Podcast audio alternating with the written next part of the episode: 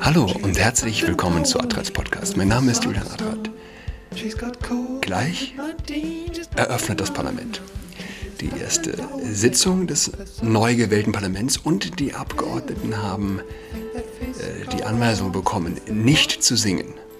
Die Nationalhymne soll erstmals nicht gesungen werden. Es ist die, die Traumstunde der Deutschlandhasser. Traumstunde der Deutschlandhasser. Äh, nicht zu singen, ja. Ich selbst kenne es. Äh, mich hat es gar nicht so verwundert oder grundsätzlich davon zu hören, wer die Kirche besucht, kennt es schon eine ganze, ganze Weile. Singen ist verboten. Äh, und wer nicht die Kirche besucht, der wird es durch die Medien vielleicht gehört haben. Singen ist infektiös. Ah. Auch noch, wie lange ist es jetzt her? Knapp zwei Jahre. Bald, bald sind es zwei Jahre. Geimpft, äh, getestet unter der Maske. Großer Raum, aber nee, lasst mal bitte das Singen sein. Was einem das auch zeigt kein Amt, keine Position, ganz offensichtlich nicht, schützt einen vor Mitläufertum oder in dem Fall für den einen oder die andere irrationale Angst. Ähm, ja, yeah. es passt gut rein in die Zeit. Es passt gut rein, Corona passt gut rein in die Zeit der, der Hasser. Ohne den auf den Westen, von, auf Westen Hass erfüllten Menschen ist Corona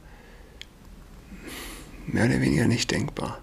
Wahnsinnige, die unsere Zivilisation zerstören, ja, Vogue-verblendete Klimajünger, LGBTQ, Alpha, Beta, Gamma, Omega, ihnen ist eine Sache gemein, ihnen ist gemein, dass sie, dass sie einen Teil ihrer selbst aufgeben. Ja? So wie Mönche die Zivilisation errichtet haben, sie ermöglicht haben, Kultur ermöglicht haben, die Voraussetzungen geschaffen haben, so zerstören ja, nun äh, säkulare Mönche sozusagen, säkulare Extremisten, diese eben jene Zivilisation. Und man kann, man kann sie nicht ernst nehmen, aber ihre Gefährlichkeit ist nicht zu unterschätzen. Und was macht diese Leute so gefährlich. Ein Mönch weiß, dass er ein Mönch ist. Ja? Ein evangelikaler Christ weiß, dass er ein evangelikaler Christ ist. Der sagt, ja, ich, ich glaube das und das, äh, aber du weißt ja, ich, ich bin evangelikaler Christ. Das Problem ist, dass mit der sterbenden Religion im Westen, nicht etwa der Wunsch stirbt, ja, sich einzusetzen für Gerechtigkeit. Nicht der Wunsch äh, stirbt, sich äh, oder die Sehnsucht für Transzendenz, die Sehnsucht nach Transzendenz. Die Menschen haben den unbedingten Wunsch danach. Aber der, der Vogue-Jünger, ja, der sagt nicht, ich, ich bin ein Vogue-Jünger und deshalb glaube ich das und das. Ja? Es fehlt diese Selbstreflexion. Der Vogue-Jünger, was er glaubt ist, was er sagt ist, ich bin empathischer als du. Ich bin der mitfühlendere Mensch. Ich bin der reflektiertere Mensch. Er sagt nicht wie der Katholik, ich bin, ich bin Katholik, ich bin katholisch und ich glaube an die unbefleckte Empfängnis. Ich glaube dass Jesus von den Toten auferstanden ist. Äh, ich bin halt katholisch. Ja? Nein, der Vogue-Jünger glaubt eine ganze Menge. Aber was er sagt ist, oder was er sich von sich denkt, ist, ich bin empathischer als du. Ich habe eine tiefere Einsicht in die Dinge. Deshalb glaube ich das und das. Das ist es, was, äh, was die Leute zu, äh, zu echten Extremisten macht. Ja? Straßenschlachten in Kalifornien, weil, ein, weil Menschen sich dafür einsetzen, dass ein äh, Mensch mit Penis in die Frauenumkleide latschen darf. Aha. Äh, warum? Äh, weil sie sich empathisch glauben. Aha. Es ist, es ist eine echt verrückte Welt. Die Ausgrenzung der Ungeimpften. Der Kimmich. Der blanke Hass, der ihm entgegentritt. Warum? Na, weil, weil sie die weniger mitfühlenden Menschen sind, ja. Sie sind schlicht und ergreifend schlechter. Sie sind böse. Sie haben es verdient, ausgegrenzt zu werden, so denkt der Vogue-Jünger. Und wie zerbrechlich die großen Begriffe sind. Gleichheit, Gleichheit vor dem Gesetz, Würde, Würde des Menschen. Die Menschen zerschlagen es ähm, mit einer Nonchalance, ohne mit der Wimper zu zucken. Und äh, wenn sie nur glauben, Böses zu vernichten, wie perfide der, der Satan agiert. Sage ich als Katholik. Es ist die Logik des Bösen. Die Logik des Bösen geht so, vernichte das Böse. Ja? Vernichte den Ungeimpften, vernichte den Rassisten, vernichte den politischen korrekt, den politisch inkorrekten und die Welt wird eine bessere sein. Dass eine Zweiklassengesellschaft so einfach möglich ist, ja, aufgrund eines so, so banalen Virus. Und ich muss immer an Ulbeck denken. Die Welt wird die gleiche sein, aber schlechter. Aufgrund eines banalen Virus, das nicht einmal sexuell übertragen wird.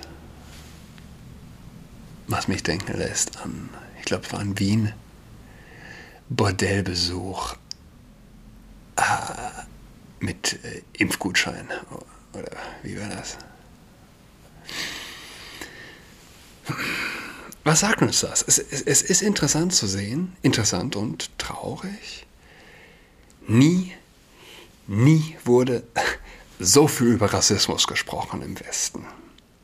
Nie wurde so viel über Befindlichkeiten, über Benachteiligung von Minderheiten gesprochen. Und äh, was passiert parallel? Es wächst eine Zweiklassengesellschaft. Es ist wirklich, äh, es ist äh, wirklich, wenn man einen Schritt zurücktritt, ähm, intellektuell einen Schritt zurücktritt, äh, verrückt zu sehen. Die Genialität des Bösen, wenn man so will. Ja? Wie will man es denn sonst nennen? Auch wenn du zum Beispiel nicht an Gott glaubst. Okay, aber wie willst du es nennen? Antirassisten arbeiten sich kaputt an der Errichtung von was? Ja, von echtem Rassismus. Nie wurde Rassismus empathischer bekämpft was ist die Folge? Echter Rassismus tritt auf den Plan. Getrennte Schlafräume für schwarze Studenten. getrennte ähm, Bewertungssysteme an den Unis, getrennte Abschlussfeiern. Wir sehen echte Spaltung der Gesellschaft als Folge, als Folge der Antirassisten. Das ist, die, das ist, was ich, was der Katholik die Genialität des Bösen nennt. Gender-Theorie-Anhänger arbeiten sich kaputt an der Zerstörung äh, von geschlechtsunspezifischer Zuschreibung. Und was passiert? Sie errichten Schlupflöcher für tausend Sorten von Diskriminierung und Unglück. Äh, wäre man ein Alien, wäre es halt gar nicht traurig. Es wäre nur, ach, apropos Alien. Äh, wo habe ich das gestern gelesen? Man solle nicht mehr Alien sagen. Ja, das wäre diskriminierend. Ja, bitte sprecht nicht mehr von Aliens. Das ist diskriminierend. Man solle jetzt sagen, ich glaube, es war eine Frau. Sie spricht nur noch von ETs. Aha.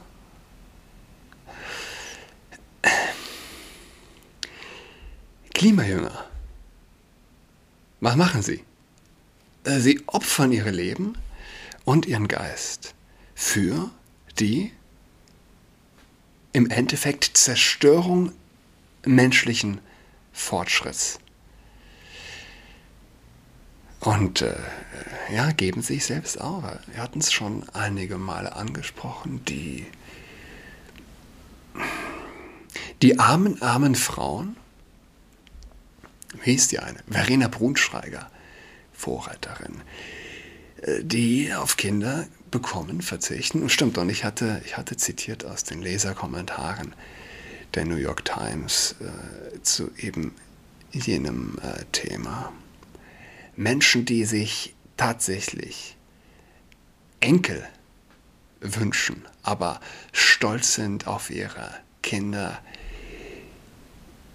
die sich opfern äh, für das Klima. Menschen, die Kinder selbst haben wollen, aber aus Angst. Aus Angst, dass sie einen jämmerlichen Klimatod sterben werden, ein jämmerliches äh, Leben in der überhitzten Erde leben werden äh, und auf Kinder verzichten. Auf den mehr oder weniger stärksten Instinkt, den eine Frau haben kann. Gender-Theorie-Anhänger. Klimajünger. Ja, opfern ihre Leben für die Zerstörung menschlichen Fortschritts. Alle erreichen durch ihren Einsatz genau das Gegenteil. Es ist eigentlich nicht lustig.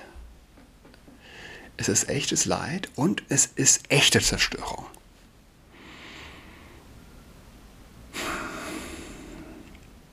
Man könnte von, äh, ja, wie genial ist der Teufel? Wie unfassbar genial. Die menschliche Komödie. Was, wenn das keine menschliche Komödie ist? Äh, der Herr der Welt, dem die säkularen Extremisten ungewollt, aber sie huldigen, sie huldigen dieser Logik, die in sich logisch ist, aber nie über zwei Ecken hinweg logisch bleibt, sondern über zwei e-, Ecken hinweg immer die Kinder frisst.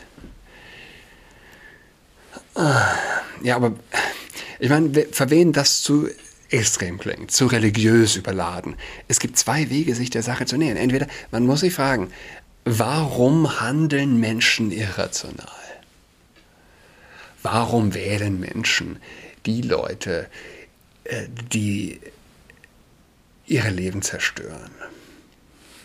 Ich hatte erst heute noch das Gespräch. Äh, ich hatte mit äh, der Dame, äh, ich hatte sie darauf angesprochen, auf Kalifornien. Auf, hab da die Woche nochmal mehr von erfahren.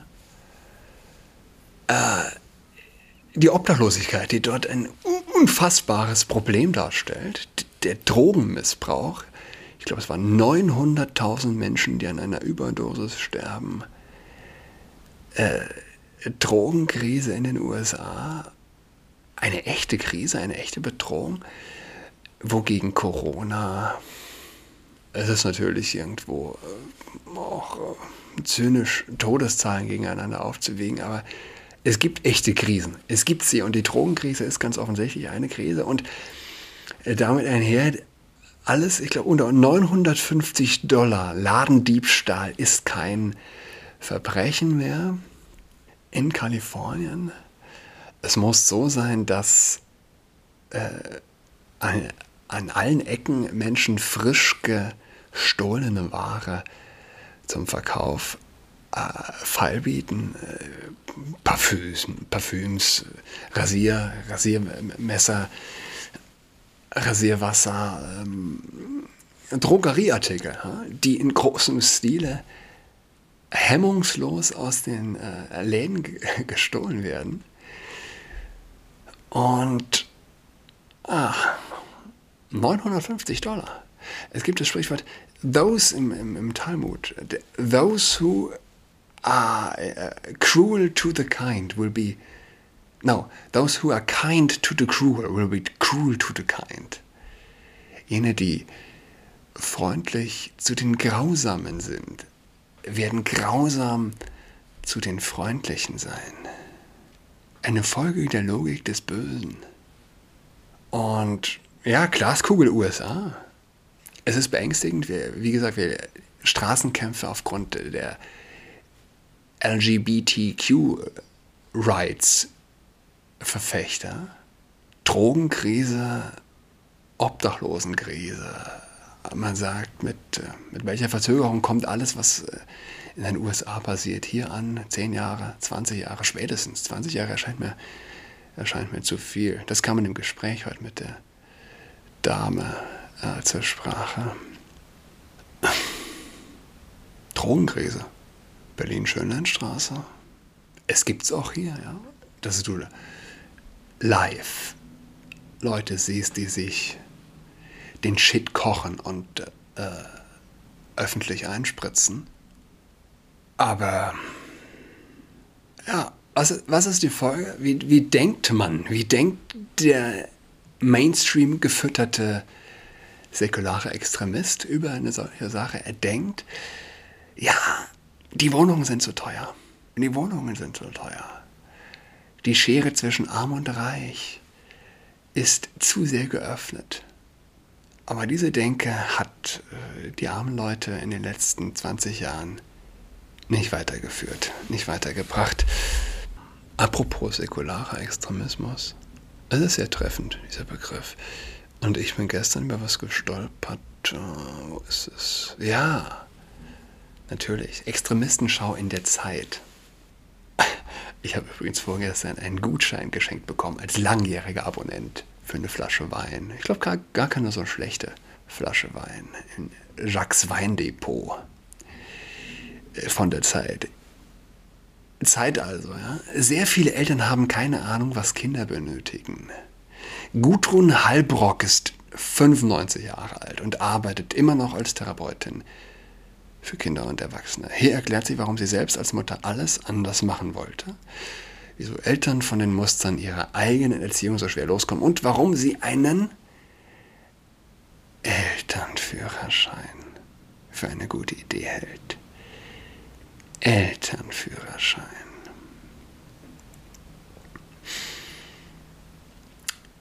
Ich sah nichts, weil man muss es sacken lassen.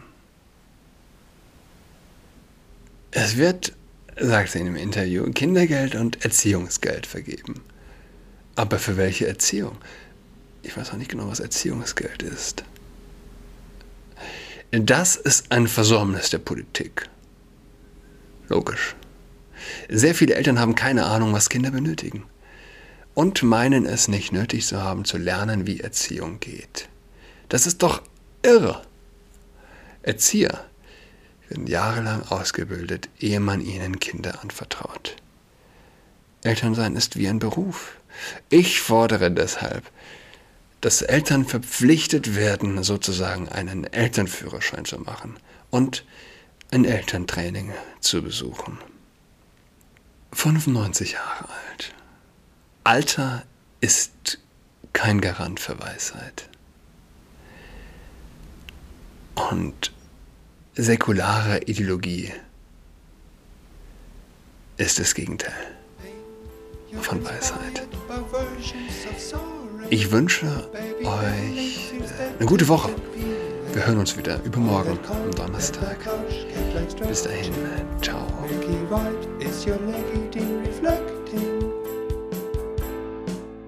She's got COVID-19, she's tucked in all alone. She is tucked in toweling with her socks on. She's got COVID-19, she's tucked in all alone. She is tucked in toweling with her socks on.